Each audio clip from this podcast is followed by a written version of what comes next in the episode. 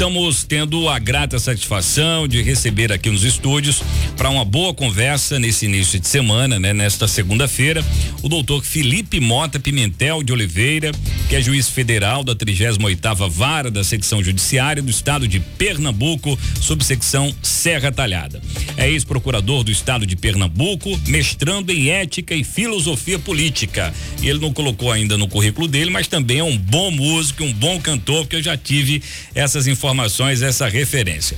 Doutor Felipe, é um prazer recebê-lo aqui, seja muito bem-vindo, viu? Bom dia. Bom dia, Anderson. O prazer é meu. Obrigado por essa oportunidade de a gente tentar divulgar um pouco o relevantíssimo trabalho da Justiça Federal aqui na região.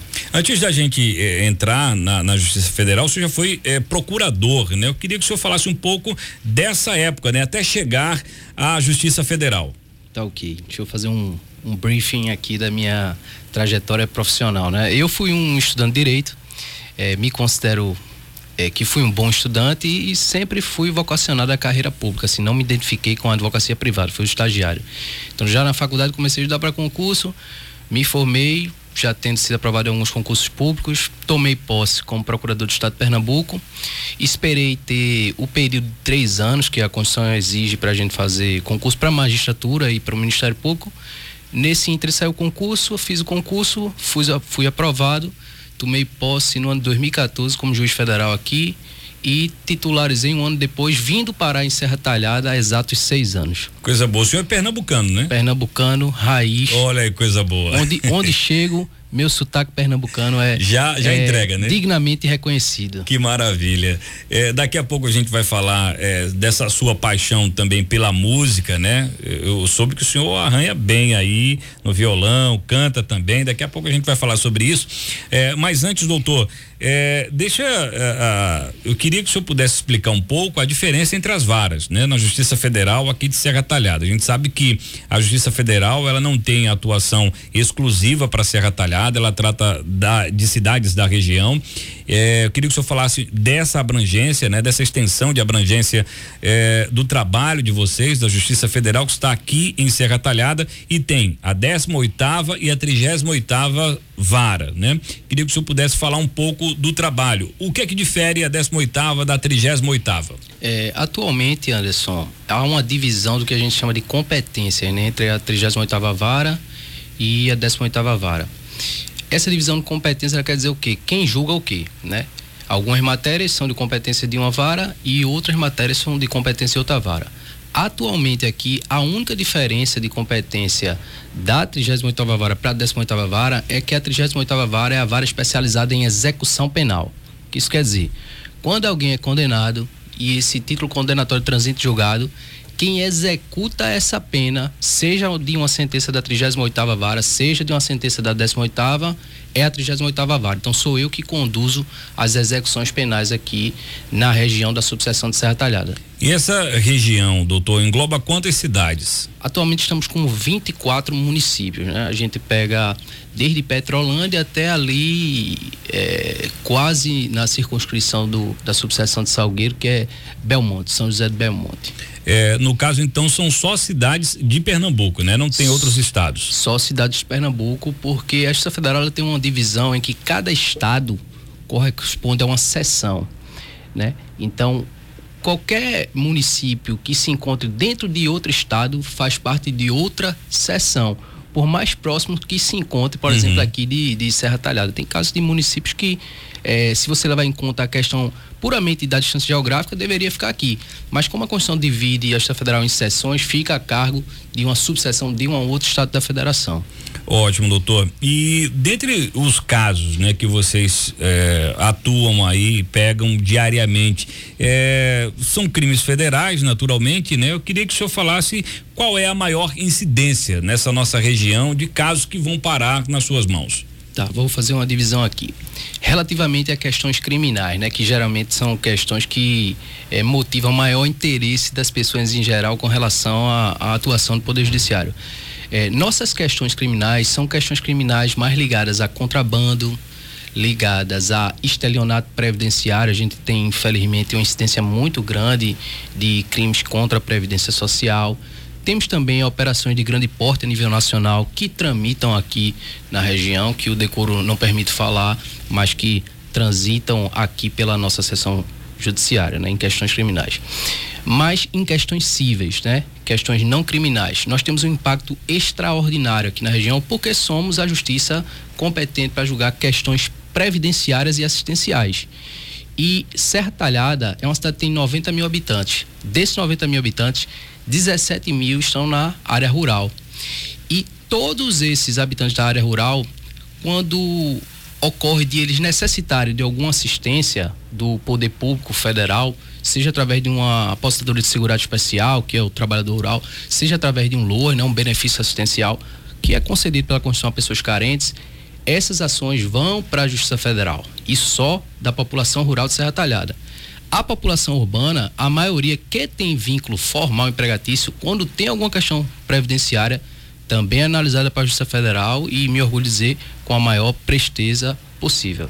É, dentro desses casos, né, que vão parar aí é, para avaliação da Justiça Federal, aqui em Serra Talhada, obviamente sem entrar, né, no mérito das questões aí, mas é, tem tentativa de, de, de, burlar as leis, de fraudar esses institutos de previdência, por exemplo, com esses And, benefícios? Anderson, é, infelizmente isso é uma realidade, né? Talvez seja o maior impacto em termos criminais que nós temos lá são essas questões é, referentes à tentativa de burlar o sistema previdenciário. E esse tipo de atuação vem sendo, diga-se a verdade, bem é, coibida, bem perseguida pela Polícia Federal e a Polícia Civil também, quando acabe auxiliar, pelo Ministério Público. E quando há é, alguns problemas relacionados a atuações indevidas em termos de advocacia, também a Ordem dos Advogados do Brasil, na subseção de Serra Talhada aqui, muito bem apresentada pelo doutor Alain e pelo doutor Paulo Príncipe, tem atuado é, exemplarmente na repressão desses fenômenos que infelizmente acontecem aqui na região. Doutor Hélio Vanderlei, desembargador é, do TRF5, é, ele veio à Serra Talhada, né? Tá fazendo uma andança visitando a Justiça Federal nas cidades, onde tem lá as suas sedes, e na sua passagem por ocasião justamente eh, dessa visita à Serra Talhada, na passagem dele aqui, ele veio ao nosso programa, falou inclusive que iria ouvir as demandas da Justiça Federal aqui e de todos aqueles que são operadores do direito, né? Que estão ali de certa forma coligados. Ah, ah, e eu queria saber do senhor eh, as demandas que o, o doutor Aurélio saiu daqui com elas, né?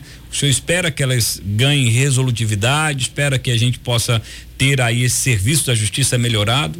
Com certeza. Aliás, é, nesse dia que doutor Hélio deu essa bela entrevista aqui para você, eu, o desembargador doutor Hélio e o meu colega lá da outra vara, né, da 18ª Carlos, nós nos reunimos com os representantes dos advogados do Brasil, do Ministério Público Federal e inclusive até com os representantes da municipalidade, né, para tentarmos estabelecer mais diálogos institucionais, porque no final das contas a nossa finalidade é servir ao público. Então a gente precisa ter essa interlocução. E os pleitos, não, eu não digo pleitos, né? Mas assim, as sugestões que os auxiliares da justiça, como a OAB e o Ministério Público Federal deram, elas foram totalmente acatadas porque foram vistas por nós como algo que poderia efetivamente assim melhorar nossa prestação jurisdicional. Mas isso eu, eu também devo ressaltar aqui, isso não é exceção. Nós temos uma ótima interlocução com a OAB, com o Ministério Público Federal, porque esses representantes da OAB e os membros do Ministério Público Federal aqui, eh, todos eles comungam da mesma noção de que uma prestação judicional célere, eficaz e comprometida é de interesse de todos. Então, nós temos essa boa interlocução que se reflete em nossos trabalhos, né? É, doutor, eu ouvi durante esse período da pandemia e principalmente já nesse debate do retorno, né, da, da retomada das atividades presenciais, muitos advogados eh, questionarem o fato do, do Poder Judiciário eh, não ter voltado de forma presencial, que dificultava ainda mais, né? Eh, os casos que estavam em tramitação nessas esferas. Na Justiça Federal, É, vocês já estão atuando de forma presencial, fazendo ouvidas, julgamentos? Como é que está esse andamento? Porque pós-pandemia, muitas pessoas paralisaram as atividades e aí, quando houve a retomada, o judiciário demorou um pouquinho para voltar, e isso gerou críticas. Disse, mas por que que todo mundo pode voltar? Teve gente que nem parou e os juízes, né, os promotores ainda não estão atuando de forma presencial, recebendo o pessoal. Queria que o senhor falasse um pouco sobre isso. Vou falar, mas antes eu tenho que fazer uma, uma diferenciação antes, que é importante. É, é, o poder judiciário ele tem um caráter nacional único, mas as justiças são é, diferenciadas pela Constituição. Né? Eu faço parte de um órgão que concede excelência, que é a Justiça Federal. E devo ressaltar aqui muito, e aposto que teria o indústria e toda a comunidade jurídica aqui, que a Justiça Federal não parou durante a pandemia. Em nenhum momento. Nós passamos, durante o período de pandemia, apenas um mês sem realizar audiências. Porém, após esse mês, foram realizadas todas as audiências que foram necessárias e estamos presencialmente há muito tempo retornando às nossas atividades, inclusive com nossos comprometidos servidores indo todos os dias dentro do limite estabelecido pelo tribunal. Então, se essa questão ela ela diz respeito a parar e não ter sido retornado, certamente eu tenho que ressaltar que não diz respeito à Justiça Federal. A Justiça Federal não parou, a Justiça Federal entendeu a sua importância durante a pandemia, a Justiça Federal compreendeu que as partes deveriam ter seus direitos atendidos, inclusive até para se alimentar, compreendeu que o advogado é também um trabalhador que precisa dos seus honorários para poder sobreviver e sustentar sua família.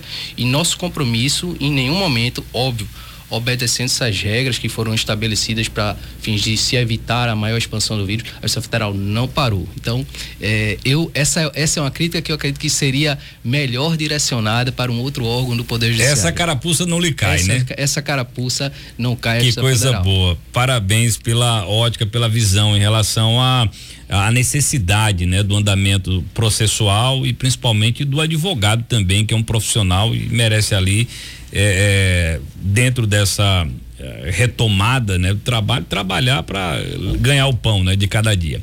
É, agora, doutor Felipe, queria que o senhor falasse um pouco justamente dessa relação com os advogados, que nem sempre ela é pacífica, né? Às vezes ela é conflituosa. Em Serra Talhada, o senhor tem um bom relacionamento com os advogados que transitam lá na justiça? Anderson, é, a, a atuação jurisdicional ela coloca o juiz numa situação de sempre decidir algo que vai desagradar alguém. Verdade. Né? Alguém vai sair desagradado ali e vai sair desagradado crendo ter sido injustiçado.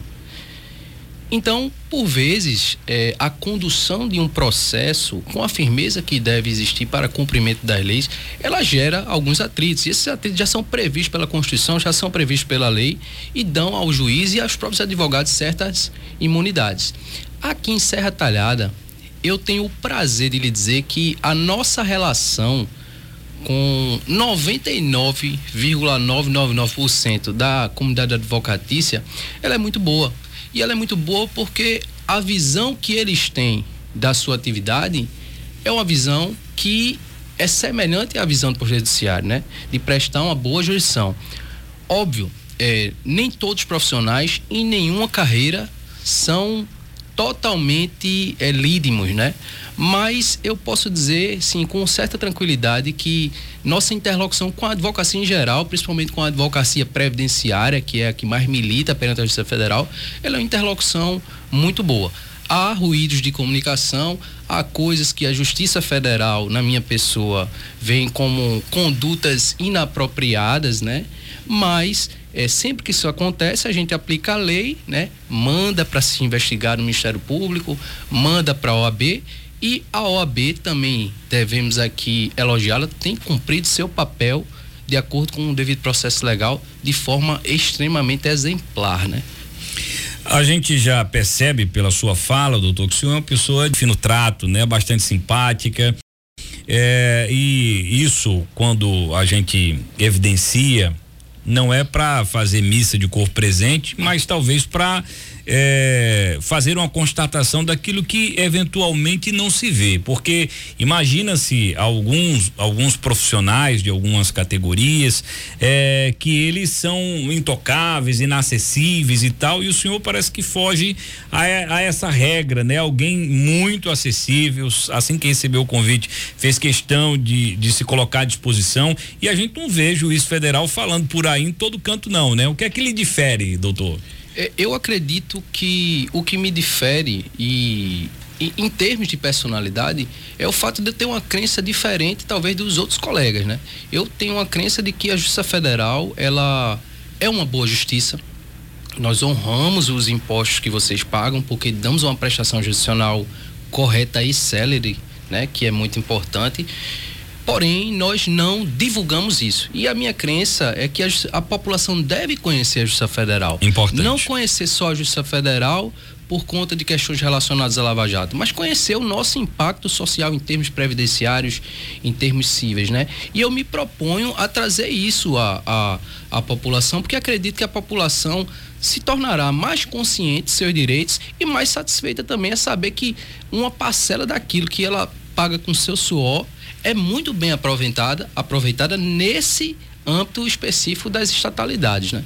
E com relação a, a qual foi a outra pergunta? Foi relacionada à minha, à minha é, a essa questão, né? De, de... Da, da, acessibilidade? Sim, da acessibilidade. É, isso eu comungo com meus colegas também, meus colegas magistrados federais, que é a noção de que nós somos servidores, né? Nós, a noção de que nós somos é, autoridades, obviamente, porque temos o poder de decidir coisas, mas somos empregados da população. É a população que nos remunera.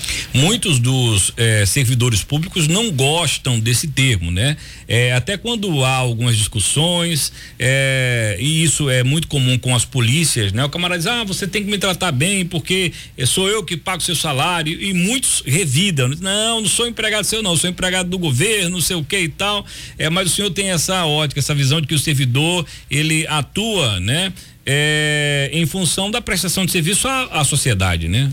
Pois é, com certeza. Inclusive, é, existe uma lei, a Lei 8112, que é o Estatuto dos Servidores Públicos Federais, que se aplica em parte à magistratura, que determina que nós devemos tratar o cidadão com educação, com urbanidade, né? Então, eu não comum dessa visão de que a gente é, no final das contas, empregado do Estado. O Estado é, é como dizer, é uma abstração necessária. Na verdade, nós, o termo servidor é um termo perfeito, porque nós estamos aqui para servir a população. Inclusive a ética, né? Ética em termos de modo de proceder, de comportamento, a que nós somos instruídos pela lei e por aqueles que nos ensinam a seguir, é uma ética do servir ligada ao servir, não é ligada ao comandar, não é ligada, por exemplo, ao lucro, como é a ética empresarial, mas é, é ligada à ética do servir aos nossos semelhantes, né? As pessoas que estão ali trabalhando para que a sociedade funcione bem. Sem dúvidas. É, doutor, é, o doutor Felipe assim que chegou, ele me disse, pode perguntar o que você quiser, fique à vontade. É claro que é, eu posso perguntar o que eu quiser, agora ele vai responder se ele achar pertinente e, e naturalmente aquilo que não é, entrar em decoro com a ética da, da, da sua área, né? É, da Justiça Federal. Mas enfim, doutor, eu queria falar um pouco sobre essa situação da Lava Jato. E não sei se o senhor vai se sentir confortável para falar dela. Eu falei sobre isso também com o doutor Hélio, desembargador, quando esteve aqui, porque é algo que está ligado diretamente à Justiça Federal e que as pessoas naturalmente querem ouvir, né? É, mais atores da Justiça Federal para que a gente não discuta somente Curitiba. É, mas enfim, como é que o senhor avalia a Lava Jato, né? E os resultados dela? Porque a gente está vendo agora várias decisões de Moro caírem, né?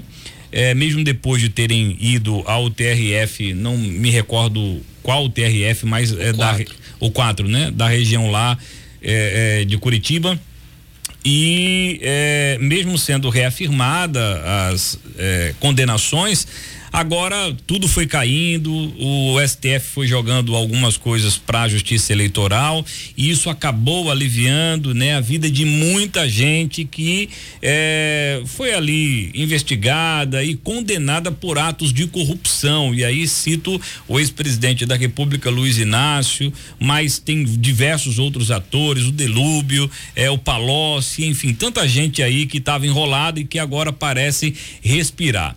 É, quando a Operação Lava Jato começou e as prisões dos poderosos, né?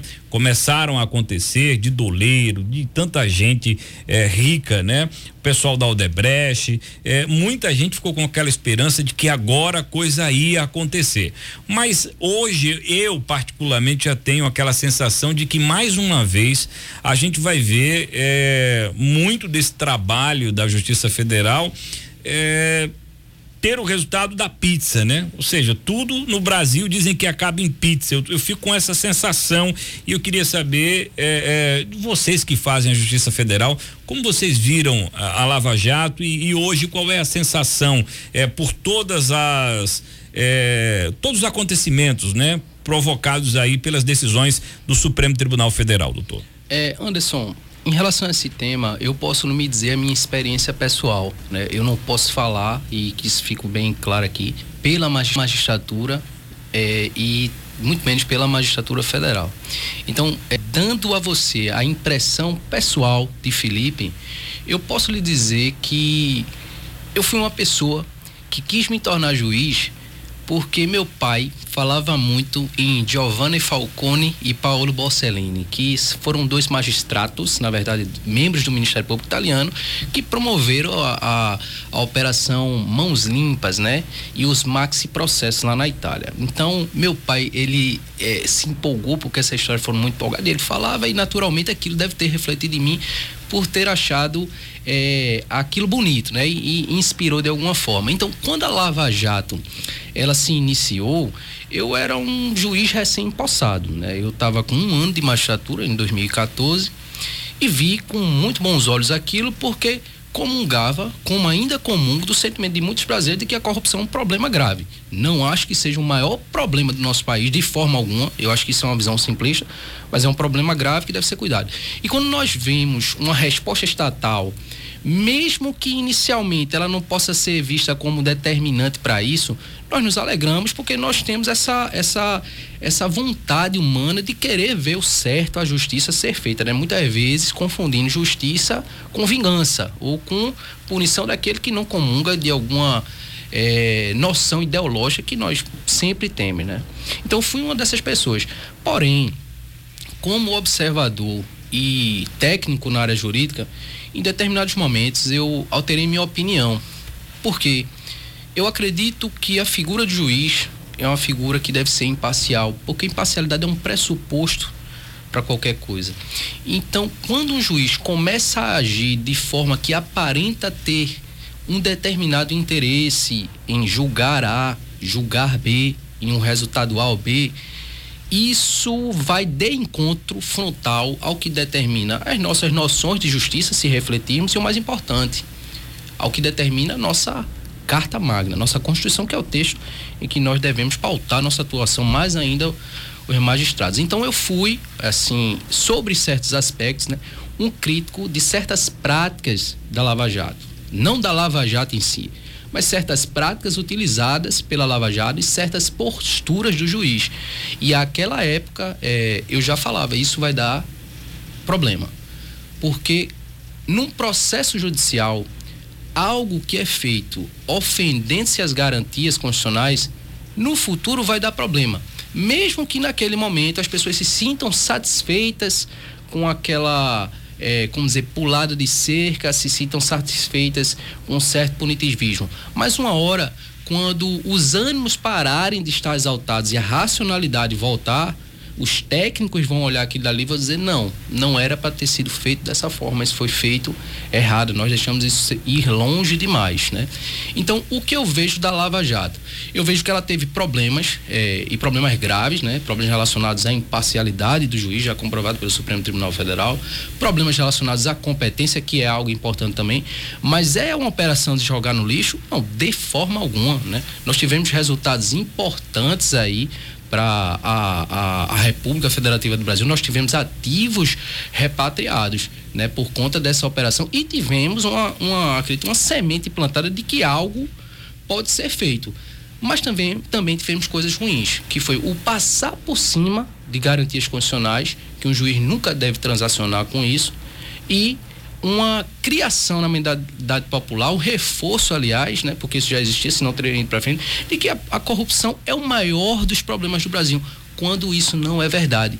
Eu vou dizer uma coisa a você antes aqui. É, juiz nenhum vai salvar o Brasil. Não é o juiz que vai salvar o Brasil. Não é o Poder Judiciário que vai salvar o Brasil. Porque essa não é a função do Poder Judiciário. O que vai salvar o Brasil não é uma grande operação contra a corrupção. Isso vai ser bom para o Brasil? Será bom para o Brasil, se feito de acordo com a Constituição. Mas o que vai salvar o Brasil é a educação. E eu falo isso para você é, seguindo as palavras dos membros da Operação Mãos Limpas na Itália, que foram quem inspiraram o Sérgio Moro, né? E essa palavra é do Antônio de Pietro, que foi um dos grandes juízes da Mãos Limpas. Ele disse, ó, hoje em dia ele passa a, a, a vida dele é dar palestra na Itália dizendo assim, ó, a gente tem que investir em educação. Porque sem educação, esses problemas serão postergados. Alguns serão punidos, outros não. Alguns serão punidos adequadamente, outros muito menos, né? Então, eu acho que a Lava Jato tem seus méritos, obviamente, né? respondendo a sua pergunta. Sei que é, o desmanche de processos gera essa insatisfação na, na população, mas eu acho que isso foi um problema do juiz que conduziu aquilo, que talvez estivesse é, mais preocupado com a ribalta né, do que com seguir corretamente aquilo que determinam as leis, porque nenhum juiz também está acima das leis. Né? Nós temos essa, essa questão. É, muitos dizem, inclusive, que embora é, Sérgio Moro tenha deixado a justiça federal para se tornar ministro, né, do governo Bolsonaro, tenha sido pela promessa do STF da vaga do Supremo Tribunal Federal. Há quem diga também que tanto o Sérgio Moro como o Delta Dallagnol agora que anunciou sua saída do Ministério Público Federal, né, para concorrer a um cargo eletivo, se dá por conta das investigações pelos a, a acontecimentos, né, pelo que eles fizeram aí, que poderiam resultar eh, numa provável expulsão deles da magistratura e também da, da promotoria, né, federal. Mas enfim, é, esse, essa não é a questão, né? E para mim está muito bem respondida a pergunta, né, pelo senhor. Doutor, é, outra coisa importante, né, que eu queria falar é sobre essa questão do... é, eu só, antes, perdão de interromper, eu só quero deixar claro uma coisa. Isso tudo que eu falei, eu não estou hum. afirmando que A ou B é inocente uhum. ou é culpado. Entendi. Político ou pessoa comum. Uhum. O que eu estou afirmando e reafirmo sempre é que existe a necessidade de se seguir a lei. Quando a lei não é seguida. E de ser imparcial, de né? ser imparcial. Verdade. Mas dizer que A ou B é inocente, eu não tenho é, é, conhecimento para falar sobre isso. Uhum, entendo perfeitamente. Entendi as suas colocações. E aí a gente viu que dentro desse processo até um leigo conseguiu identificar alguns excessos. Como, por exemplo, aquela divulgação é, do áudio do, da conversa da presidente da República, né, sem uma autorização do STF divulgada pelo o, o juiz Sérgio Moro. É, quando um juiz substituto deu uma decisão pela soltura de Lula, Sérgio Moro interrompeu umas férias dele, né, para poder voltar e, e fazer é, é, Na verdade, não foi, nem um juiz substituto, foi um desembargador. Foi um desembargador, um, né? Uma pessoa que tem, é, assim, em tese, mais poder jurisdicional acima dele, né? E ele é, acabou, né? voltando das férias, anulando ali aquela decisão, tentando anular aquela decisão do desembargador. Enfim, isso gerou muita polêmica e são esses alguns dos excessos, né, considerados aí dentro dessa polêmica que envolve eh, as decisões de Moro contra os investigados, né, eh, na Operação Lava Jato. Doutor, agora outra questão muito importante e que passa também pela educação, fortalece a necessidade eh, da gente ter candidatos eh, mãos limpas, né? Que foi justamente aquela campanha eh, para evitar que prefeitos condenados pudessem continuar se candidatando, continuar buscando foro privilegiado e aí a lei do ficha limpa surgiu com o apoio da Justiça Federal, uma campanha belíssima do Ministério Público Federal eh, no país inteiro que acabou pressionando a Câmara e depois que eles eh, aprovaram, hoje já estão até tentando desarticular, né, a lei da ficha limpa, vendo a, a, a bobagem que eles fizeram do ponto de vista de fazer fazer algo contra si próprio, né? É ótimo para a população ver isso na prática acontecer, mas já estão tentando reverter isso. Queria que o senhor falasse um pouco dessa é, situação, né? Do ficha limpa. Qual é a sua visão é, da importância da manutenção do ficha limpa para as eleições limpas e seguras envolvendo candidatos probos, doutor? É, isso novamente para mim passa pela questão de uma educação, mas nesse caso agora de uma educação é, política das pessoas. E, se possível, uma educação política menos ideologizada possível. É, a intenção da lei da ficha limpa é uma belíssima intenção. Né? Ela quer resguardar as pessoas de verem disponível para o voto pessoas que tiveram é, condenações sérias de um colegiado contra si. Né? Não são quaisquer condenações. São condenações proferidas por um órgão colegiado um tribunal, que são juízes mais experientes e presume-se mais competentes do que juízes, por exemplo, como eu, que sou um juiz de primeiro grau. Então, a intenção da lei da ficha limpa, ela é extraordinária.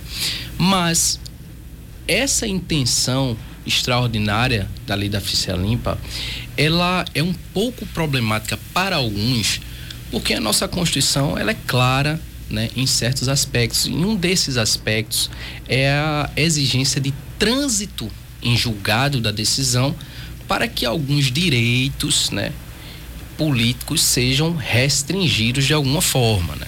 Nós temos lá o, o artigo 557 e algumas disposições lá pelo artigo 13 da Constituição.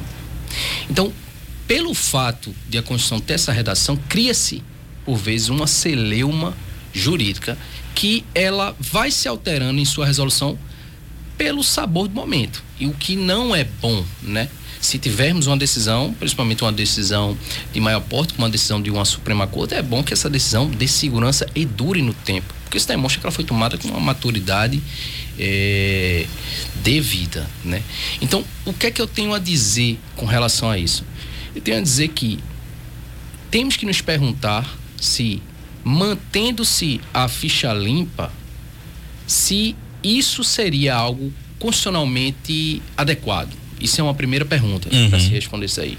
E uma segunda pergunta é: por que as pessoas continuam votando em pessoas, porque eles precisam do voto, que tem um histórico, como dizer, não cândido em relação à sua atuação pública? Se nós resolvermos apenas um desses problemas, que seria o caso da implantação da ficha limpa, o outro ainda estará presente, né? Numa sociedade ideal, as pessoas não vão querer votar nesse tipo de pessoa, porque elas entenderão que aquele não é o melhor representante do povo. Uhum. Então a ficha limpa ela encontra para mim essas duas duas é, esses dois problemas. Agora posso lhe responder a minha opinião.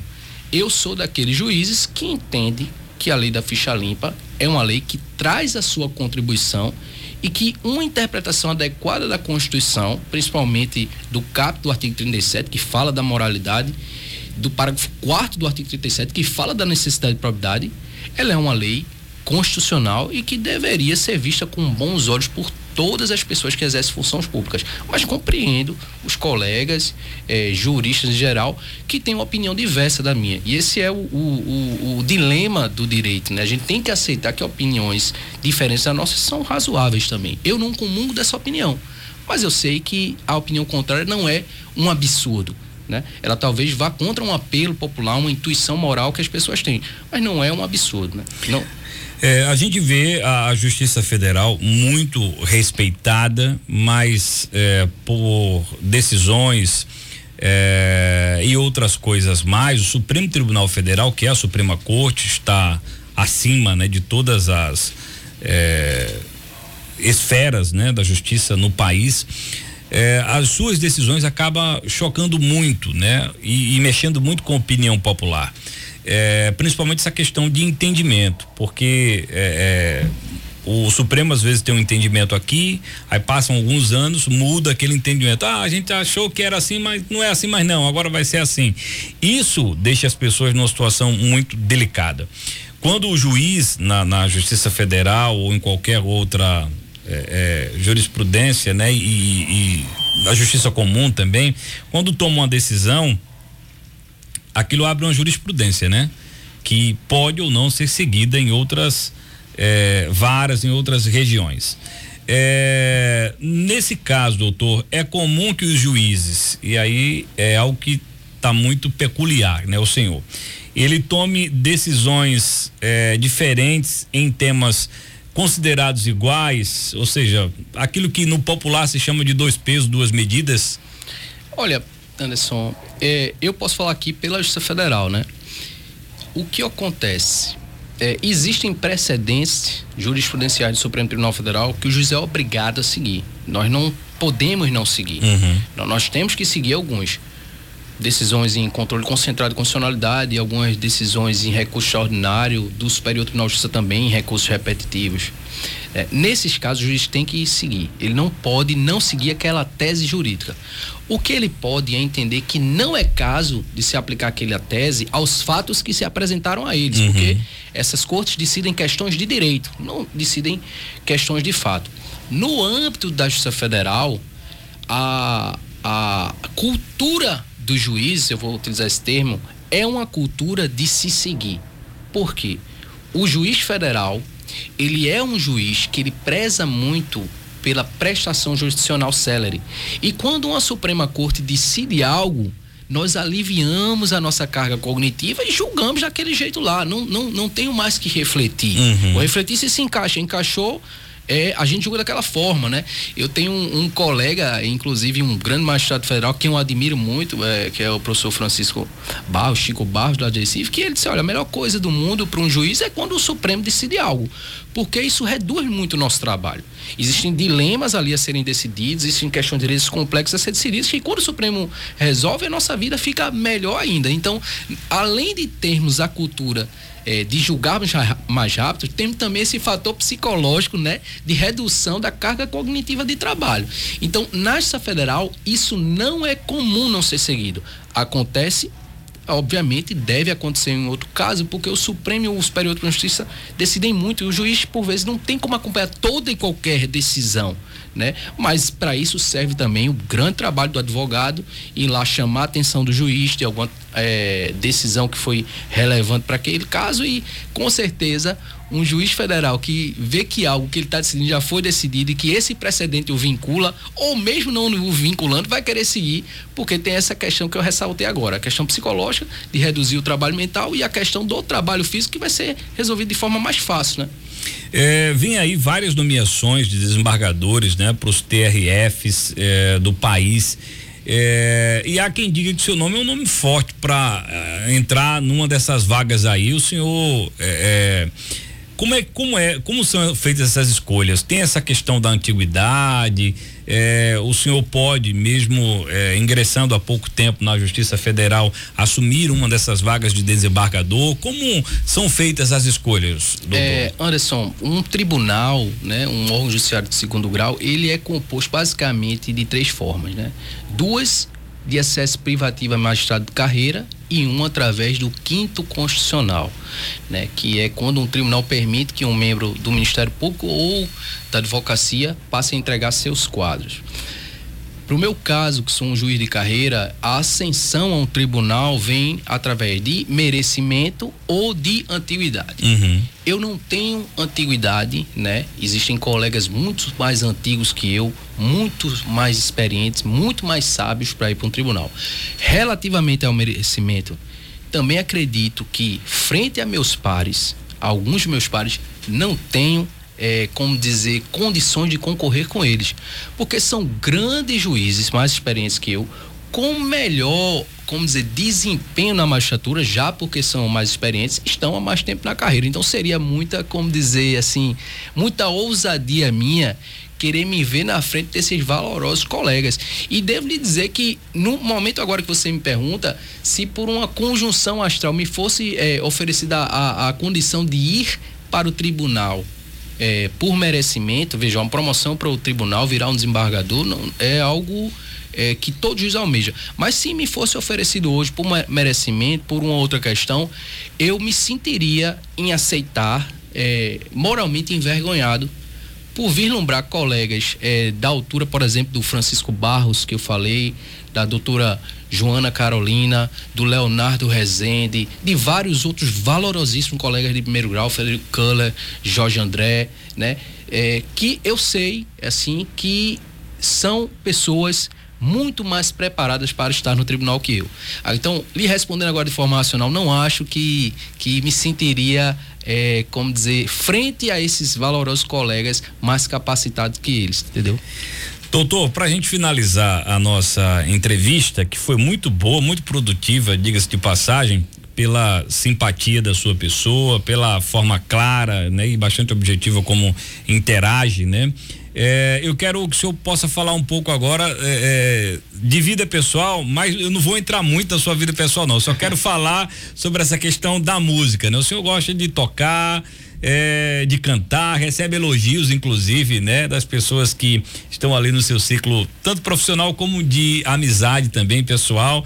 E eu queria que o senhor falasse um pouco sobre isso também. Esse encontro da música ajuda a relaxar. Para o juiz, tem coisa melhor do que sentar um pouquinho e arejar a mente? É, vê, antes assim, eu venho de uma família de músico, né? É, é minha família é uma boa. família de música, eu estudei música é, desde criança, não prossegui nessa carreira por várias questões. Mas, mas foi melhor, viu? Foi melhor. Foi melhor, né?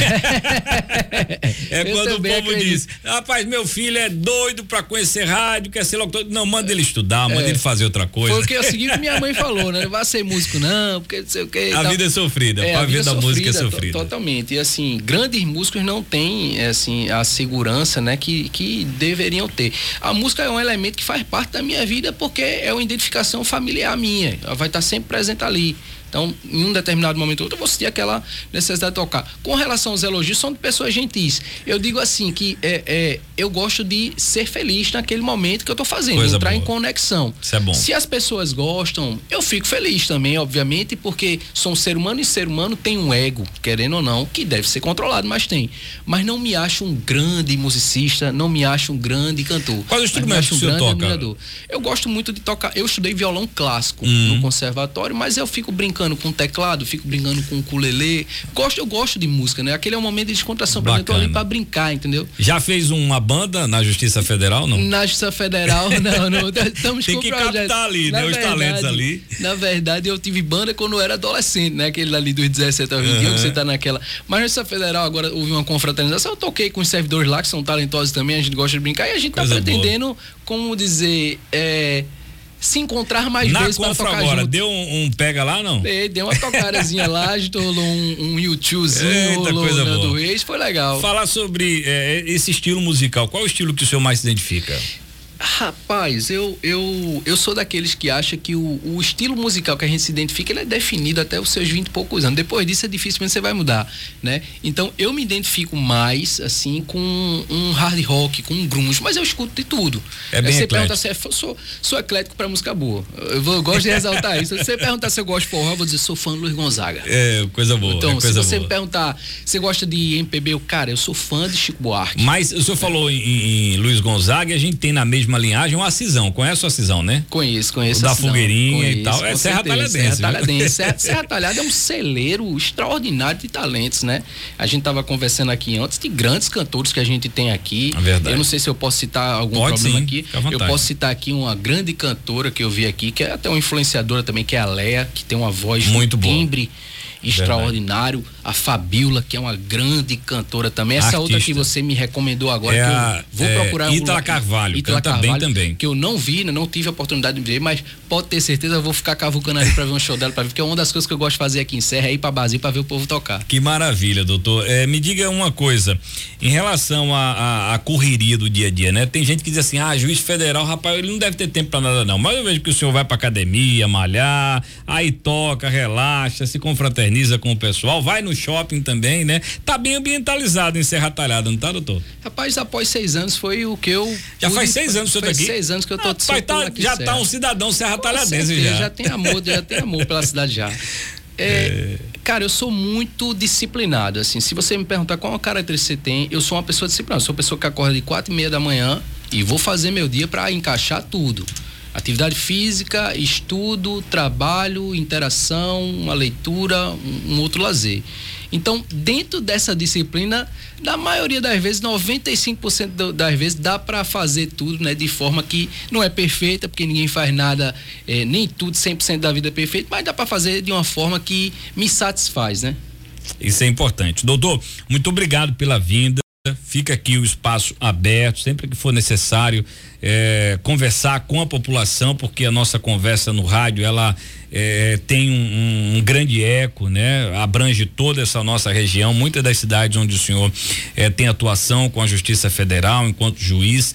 É, e é muito importante sempre é, estreitar né, esse laço, como o senhor bem colocou, numa visão excelente, né, profissional, de que é importante mostrar é, o trabalho da justiça, de estar em contato com a população, para que a população possa entender que o servido, o servidor, né, da Justiça Federal é uma pessoa comum, prestadora de serviço e que deve, né, assim como tal, apresentar os resultados, né, desse trabalho eh, disponibilizado à, à, população. Eu gostei demais dessa nossa conversa. Muito obrigado pela vinda, eh, pelo respeito, né, o nosso convite e eu me coloco à disposição, viu? Eu que agradeço, Anderson, essa oportunidade de falar para a Justiça Federal e eu devo dizer algo aqui que eu acho importante no Brasil.